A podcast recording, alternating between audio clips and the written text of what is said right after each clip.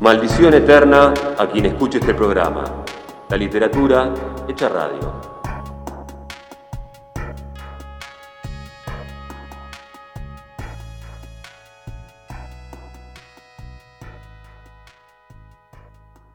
Mujer y niña en un instante, cuando las olas besan sus pies. Lleva el mar en su nombre, pero el olvido duró siglos. Bastó respirar bruma y sal quebrar en leves pisadas la tersura de la arena lamida en mareas, para reír y chapotear, como ayer, como hoy. Estela Navedo, Ingeniero Maschwitz, 1972.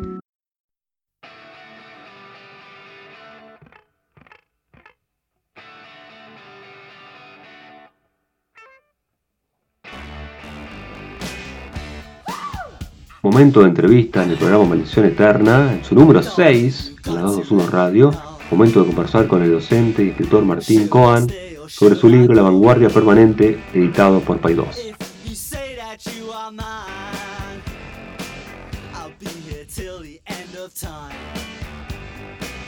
¿Por qué escribir, digamos, un libro sobre vanguardia ¿sí? en este contexto? La idea en rigor no fue mía, por lo tanto es buena, digamos. Yo no, no sé si hubiese tenido esa idea, o sea, eh, hay un mérito que, que hay que atribuirle rápidamente a Ana Ojeda, que fue la que había, la que pensó y me, y, me comentó esta, esta idea de, de escribir sobre las vanguardias eh, a un siglo, a un siglo, digamos, de, de, por ahí alguna de las coordenadas eh, que, que, señalan como, digamos, los, momentos claves o algunos de los momentos claves de la aparición de las vanguardias. No de las primeras apariciones, pero no, 1917, Duchamp, ¿no? como el momento clave. Esos mojones, ¿no? Exacto, el mojón de que uno, dice, acá acá está acá ya está la vanguardia. y, de ahí surgió la idea de, de, volver un poco sobre, sobre estas cuestiones y, por un lado, recapitular cuestiones y por otro, preguntarse eh, un poco, digamos, a lo que, a que, a lo largo del libro trato de ir rondando y, variando, que es qué significa vanguardia hoy, qué, qué, podemos decir, ni siquiera sobre la, van, sobre la vanguardia, en qué términos podemos pensar o qué, significa la vanguardia hoy. Eh, y bueno, el recorrido es muy interesante, muy lindo porque, digamos, no solo está focalizado en la literatura, ¿no? Porque va por el resto de las artes, aparece la música, aparece el cine y aparece también como eh, han jugado los movimientos vanguardistas en distintos momentos, entonces aparecen esas vanguardias moderadas, ¿no? Y, también el lugar de la vanguardia, esa ironía, si se quiere o no, dentro de la revolución rusa, ¿no? Así es, por un lado, digamos, esa, esa, transversal, esa, esa transversalidad entre artes es una característica de, las propias vanguardias. Por lo tanto, para dar cuenta del campo de problema de las vanguardias, uno tiene que responder ese, esa, ese mismo movimiento de transversalidad más allá de que yo mismo, al igual que vos, soy profesor de literatura y, la, discusión después se va focalizando en el, cuando venimos hacia el presente eh, para discutir un estado de cosas, entonces voy, voy focalizando más en la, en la narrativa y en la narrativa argentina contemporánea. Pero efectivamente el planteo de la vanguardia nos, no, no, no, no puede sino atravesar prácticas artísticas distintas porque precisamente lo que plantea es una conmoción, digamos así, en la, en la concepción del arte y en el lugar social del arte como tal. Eso por un lado, digamos, por eso están entre los puntos de partida del libro y, y a la hora de, de, plantearse la, la, cuestión de la relación con la política, que me parecía también una, una, una clave para de, reflexión posible en este, en este juego que el libro tiene, que es tratar de traer el campo de problemas que se va desarrollando, tratar de interrogarlo y pensarlo en el presente, en definitiva todo lo que pensamos lo pensamos desde un presente y el gesto es y las preguntas que uno formula la fórmula desde un determinado presente, y este presente que no solamente parece desalojar la idea misma de, una radicalidad de lo nuevo en las artes, sino que también nos tiene sumidos en una, en una atmósfera más bien conservadora en términos sociopolíticos. Lo digo en un sentido muy, muy llano y muy concreto. No, no, no vivimos una época en la que la marca sea la perspectiva de que el estado de cosas en las sociedades van a, se van a ver profundamente transformadas. No, no es esa la atmósfera en la que, en la que estamos pensar desde ahí la relación vanguardia política y ahí efectivamente ahí, en, algún momento dije esto, esto lo puedo considerar y después me cuenta que daba, que merecía y que requería un capítulo entero, ese, ese momento muy singular, muy, digamos, y por lo tanto eh, muy propicio para interrogar el campo de problemas de esta cuestión vanguardia, este, vanguardia política. muy trabajada, por supuesto, pero era lo que me interesaba retomar. Eh, ahí donde efectivamente el futurismo ruso con Mayakovsky como referente coincide históricamente con, con la revolución soviética de 1917, por lo tanto es un momento excepcional para preguntarse por los, las confluencias y los desencuentros entre, como suele formularse esta, esta cuestión, vanguardia política, vanguardia estética, la sensación, digamos, o, incluso la certeza de que esa transformación radical del estado de cosas que las vanguardias estaban procurando hacer en la esfera del arte podía encontrar su correlación o su correspondencia con una revolución política, por lo menos en alguna de las tendencias de, de las vanguardias, por supuesto que no todas, y el hecho de que esa coincidencia temporal haya tenido tanto de encuentro como de desencuentro, Totalmente. haya habido no tanto correlaciones como, como disparidades, me, pareció que, resultaba muy propicio para ver digamos, la, complejidad y de, los conflictos, más allá de la voluntad de confluencia, la, complejidad que esa articulación puede llegar a tener, la de vanguardia y revolución. Ahí pensaba, bueno, uno al recorrer el libro, eh, me llama la atención la vigencia, ¿no? A la hora de analizar estos procesos y todo lo que tiene que ver con el arte y con sociedades de la vigencia de la escuela de Frankfurt, ¿no? Para mí es, increíble. En el caso de Adorno en particular, que enseño en la universidad desde, desde hace años, y, pero tomando en cuenta más a compañeros como Silvia Suarco, que lo han trabajado muy infinitamente mejor de lo que yo podría llegar a hacer, eh, hay algo que yo en algún momento busco un momento eh, eh, en las clases de decir a los estudiantes, Adorno es desolador, mm. es pesimista, es sombrío, pero tiene razón.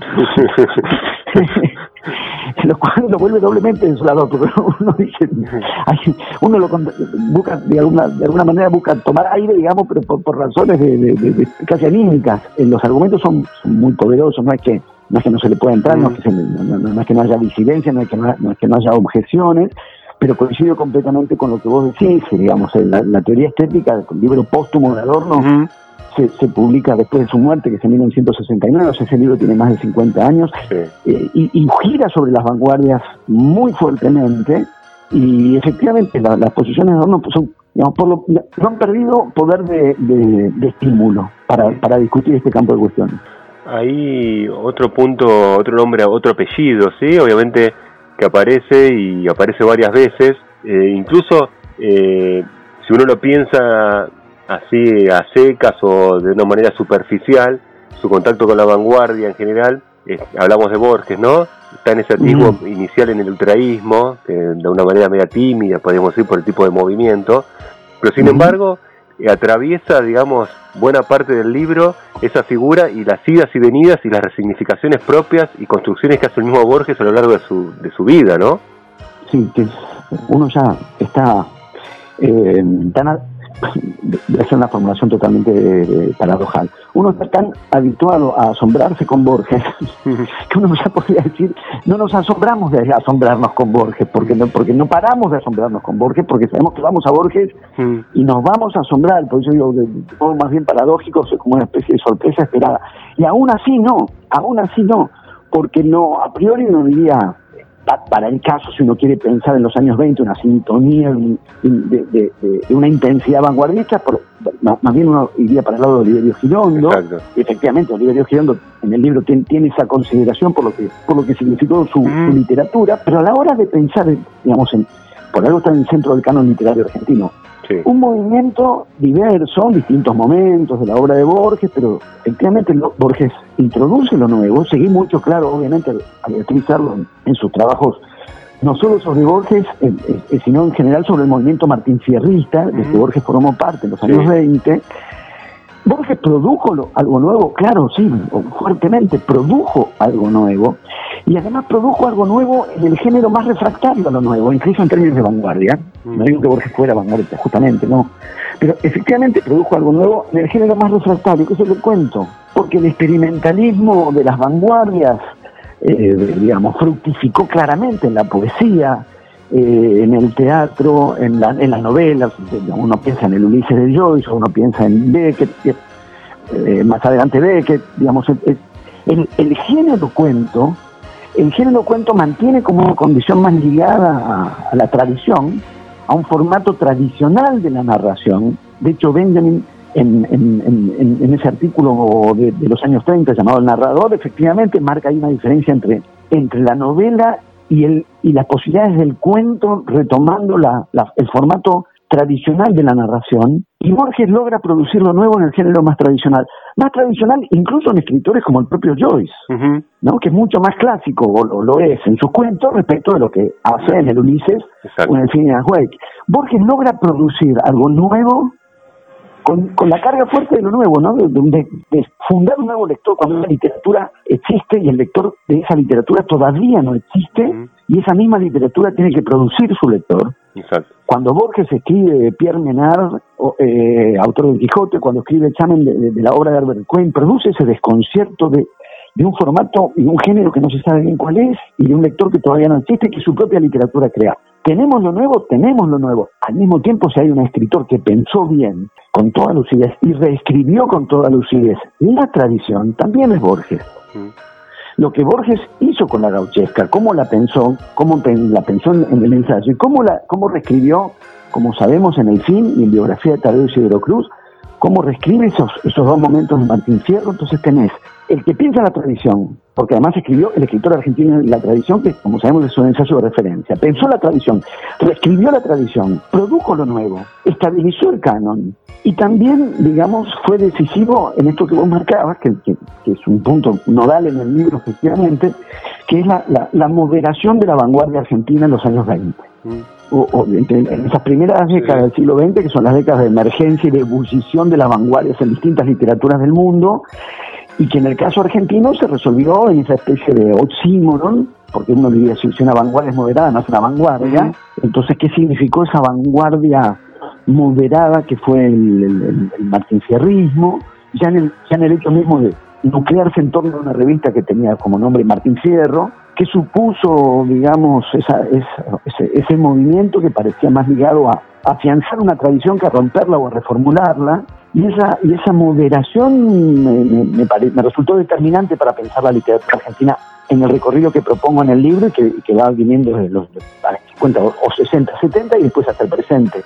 Porque en otras literaturas, esta pregunta que de alguna manera domina el libro o quizás lo subyace, que es pensar este campo de problemas en el presente, cada uno de los presentes que se plantearon este campo de problemas tuvieron que hacerlo con la referencia, por lo, pronto en el propio sistema literario nacional, hasta donde las literaturas funcionan al interior de una dinámica nacional, no funcionan solamente así, pero funcionan también así. Tuvieron que elaborar la, precedencia de una vanguardia clásica o, eh, elaborar lo que supone esta misma formulación, una vanguardia clásica. ¿Qué pasa cuando el vanguardismo existió, pero ya tiene el estatuto de lo clásico? ¿Qué pasa cuando lo nuevo ya irrumpió de manera radical, de manera contundente, pero ya fue absorbido o estabilizado? ¿Cómo producir lo nuevo cuando eso ya ocurrió. Ahora, en la literatura argentina, en la literatura argentina, hacia el interior del desarrollo de la literatura argentina, esa marca tan potente de las vanguardias clásicas no está. Me quedo pensar una reflexión que estaba pensando cuando leía el libro, La vanguardia permanente, Martín. Pensaba al revés, ¿no? Un libro canónico puede transformarse en una vanguardia en 100 años después, digamos, 100 años después, un libro canónico puede transformarse en vanguardia. Es fabuloso porque, digamos, eh, ahí el, las vanguardias han sido más bien movimientos ligados a la autodeclaración, eh, no solo a lo que hoy se llamaríamos por, de formación de época autopercepción, o sea, las vanguardias no solo se perciben, no solo se perciben vanguardias, se señalan a sí mismas como vanguardias y se declaran como vanguardias. Por los manifiestos, ¿no? Claro, el, género manifiesto es determinante y por lo tanto está muy ligado a un, a un, acto de voluntad, ¿no? Y a la voluntad en lugar de enunciación. En el caso de cuando uno viene hacia acá en el tiempo, cuando yo no, el libro, cuando el libro viene hacia acá, hacia acá en el tiempo, para repensar, digamos, inflexiones posibles de lo nuevo sin la vanguardia clásica detrás, en el caso de la literatura argentina, que efectivamente ahí aparece la discusión sobre Cortázar, eh, Héctor Libertela, viniendo más hacia el presente, César Aira, pero me parece que hay algo que, que, da una clave de lo que vos estás explicando, que es la operación que hace Ricardo Piglia. Porque la operación que hace Piglia, que no es solo retomar, reformular, reescribir, repensar las vanguardias, incluso si pienso en Héctor Libertela, por ejemplo, la operación formidable que hace Libertela, de hacer posible, lo trabajar desde lo imposible. O sea, no volver meramente a las vanguardias, reactivarlas, retomarlas, digamos, porque con, esa, con ese gesto no hay manera de escapar al hecho de que no sé cómo, se podría hacer lo nuevo de nuevo. Si ya fue nuevo, hacerlo de nuevo ya no es nuevo. La manera en que, por ejemplo, Libertela empieza a repensar, a desarmar cronologías, a hacer chocar lo arcaico, poner lo más nuevo en lo arcaico, lo más nuevo en lo arcaico. La novedad en la literatura, en el arte rupestre, dice Libertela. Entonces, empieza no ya a retomar meramente las vanguardias, sino a, trabajar desde su agotamiento, desde ese proceso que bien vos decís, fueron neutralizadas, fueron absorbidas, incluso fueron, digamos, llevadas al punto de la imposibilidad producir lo nuevo como algo posible desde lo imposible. Trabajar con la imposibilidad para fabricarle posibilidades a esa imposibilidad. La vanguardia, sin dejar de ser imposible, digamos, se, se, trabaja, se escribe con las posibilidades de esa misma imposibilidad. Creo que en libertad de su poder se le puede poner en, esos términos. Lo que hace Piglia es distinto, porque en Piglia es una operación de lectura. Eh, y es una operación de lectura con sentido retroactivo y retrospectivo, por eso lo pensaba en relación a lo que, a lo que vos planteás, no encontramos en Saer Puig Walsh el gesto de banderarse y de autodeclararse vanguardista. Lo, lo, digamos, se encuadran como vanguardistas en la lectura que hace Piglia eh, 30 años después, o, 25 años después de alguno de esos textos, o más de 20 años después de alguno de esos textos. Entonces, eh, efectivamente, uno diría, textos que aparecieron ahí, incluso como lo, nuevo, cuando cuando se publica la traición de Rita Hayworth de, de Puig, claramente, digamos, no hay dudas de que hay algo nuevo. Eh, cuando, digamos, la, aparición de, o la fundación de un género nuevo en la non-fiction ya fue marcado y señalado y fue, digamos, reconocido en, un, gesto de innovación. Pero acá no estamos hablando de nuevo de innovación. Pigler llama las tres vanguardias y suma Sader. Entonces, eh, incluso el hecho de que Piglia, que fue estrictamente contemporáneo de esos autores, sí. Walsh es anterior y era más grande, pero digamos en los años este, 60 y entre los 60 y comienzos de los 70, están ahí todos entrecruzados. Tanto que Piglia comparte espacio con Puig en, la editorial Jorge Álvarez. Eh, o, Piglia prologa hablando del, mundo de la revista literal, eh, sobre la que iba a volver después Libertela. Prologa otro de los textos más radicalizados de los años 60 barra 70 de la literatura argentina, que es el frasquito de, Luis Guzmán. Eh, digamos, están ahí entrecruzados. No obstante, eh, ese tenor de vanguardia en esa literatura no la marca Piglia en ese momento, en absoluto. Eh, es exactamente un movimiento, una, operación de lectura, la idea de, de, pensar un tipo de vanguardia que ya no responde a la autopercepción ni a la autodeclaración, ni al, ni al gesto voluntario de señalarse vanguardia, sino a una lectura que desde, desde el futuro, diríamos, vuelve sobre ese pasado y funda vanguardias donde en principio parecían no haberlo sabido. La vanguardia tiene un fin. ¿Y tiene fin? En los dos sentidos. sí. Por un lado, hay que pensarse en esta época tan marcada, bueno, épocas son 20, más de 20 años, ¿no? Por los post, por el post, casi ya, casi ya no hay término o categoría que mm. no haya a la que no se le haya aceptado el, prefijo post, post historia, post marxismo, post revolución. Eh, solo adhiero a post crucifixión de Spinetta. Con todas las otras, digamos, tengo reservas. Eh, fin del marxismo, fin de la historia, muerte del sujeto, todo muere, todo termina, todo es post. Quizás la pregunta, entonces, en, ese, en ese estado de cosas sea la de Arthur Danto, ¿no? Que es, que, ¿qué viene después del fin? Eh, y me, parece que en todo caso, justamente, y por, en un punto, yo diría esa formulación, la vanguardia permanente en el título apuntaría un poco esto, que es eh, no declarar la eh, vigencia sin más de las vanguardias, porque sería ingenuo, sería antivanguardista al mismo tiempo, porque es, sería inscribir lo nuevo en lo que ya es tradición, sería como no asumir esa, el, conflicto que eso supone, que las vanguardias ya tienen su clasicidad, no, no declarar su vigencia sin más, no pretender reactivarlas o recuperarlas sin más, porque repetir lo nuevo es despojarlo de su novedad, es asumir ese final, es asumir esa absorción o esa neutralización plantearse qué se puede hacer con eso después del fin, qué, es lo que viene después del fin que no sea el fin, que es un poco este juego de las vanguardias como tales se han vuelto imposibles, bueno, cuáles son las posibilidades de esa misma imposibilidad. Las vanguardias como tales llegaron a su fin. Bueno, ¿qué podemos hacer después del fin? ¿No? Entonces, decir después del fin es asumir que hubo un fin y decir después del fin es, en cierto modo, eh, abrir lo que, lo que en la palabra fin se pretende como cerrado.